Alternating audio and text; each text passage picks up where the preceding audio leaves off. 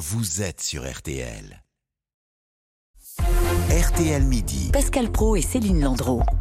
Terminé, Pôle emploi qui devient France Travail. C'est l'un des changements du projet de loi plein emploi qui a été présenté. Change en- tout. On commence en tout cas au Conseil des ministres ce matin.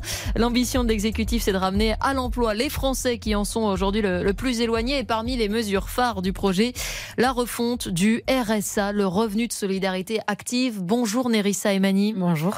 Euh, D'abord, le RSA, aujourd'hui, qu'est-ce que c'est exactement? Qui le touche et quel est d'ailleurs le montant de l'allocation Alors le RSA, c'est un revenu minimum, une aide sociale pour vivre, pour se réinsérer à destination de personnes qui ont de faibles ressources. Aujourd'hui, 2 millions de bénéficiaires, un chiffre qui n'a pas beaucoup euh, varié depuis 2017.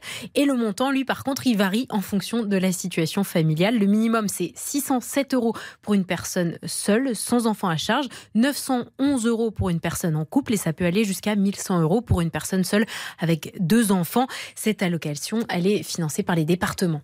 Ça veut dire que le seul critère, c'est l'âge? Non, il y a plusieurs critères. L'âge, oui, d'abord. Il faut avoir plus de 25 ans, mais pas seulement. Il faut être français ou avoir un titre de séjour valide, habiter en France de manière stable, au moins 9 mois dans l'année, et puis faire d'abord valoir vos droits à d'autres prestations sociales, à la retraite, le chômage, parce que l'allocation, elle est attribuée en fonction d'un certain plafond de ressources. Et par exemple, euh, ça veut dire que le RSA, c'est seulement pour ceux qui ne touchent pas le chômage? Non, vous pouvez justement toucher le chômage et le RSA, mais euh, les montants ne se cumulent pas. Vos allocations chômage seront euh, déduites de votre RSA.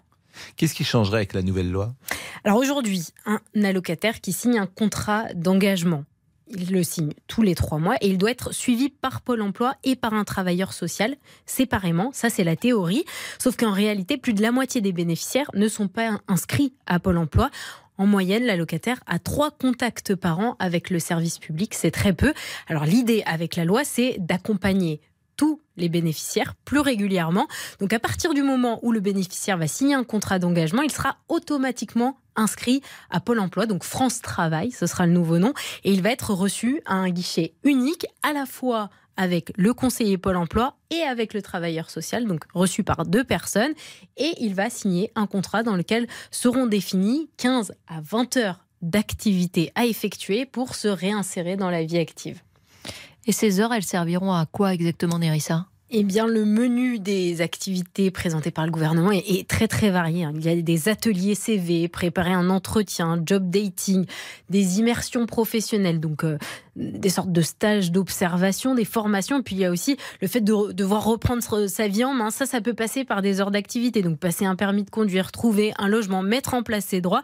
Ces activités, en fait, elles existent déjà dans le contrat d'engagement actuel, mais elles sont pas obligatoires. Là, ce sera un, devoir de l'allocataire, écrit noir sur blanc. Et le risque, euh, si on ne respecte pas ces heures d'activité, c'est de perdre ses droits. Les sanctions, elles existent déjà aujourd'hui, hein, la radiation, la suspension euh, des droits, à savoir que si un allocataire se réengage euh, progressivement, bah, il aura euh, droit à ses droits. On pense aussi, euh, Nérissa, à ces mères de famille qui gardent leurs enfants pendant qu'elles sont au RSA. Ça représente un quart des bénéficiaires.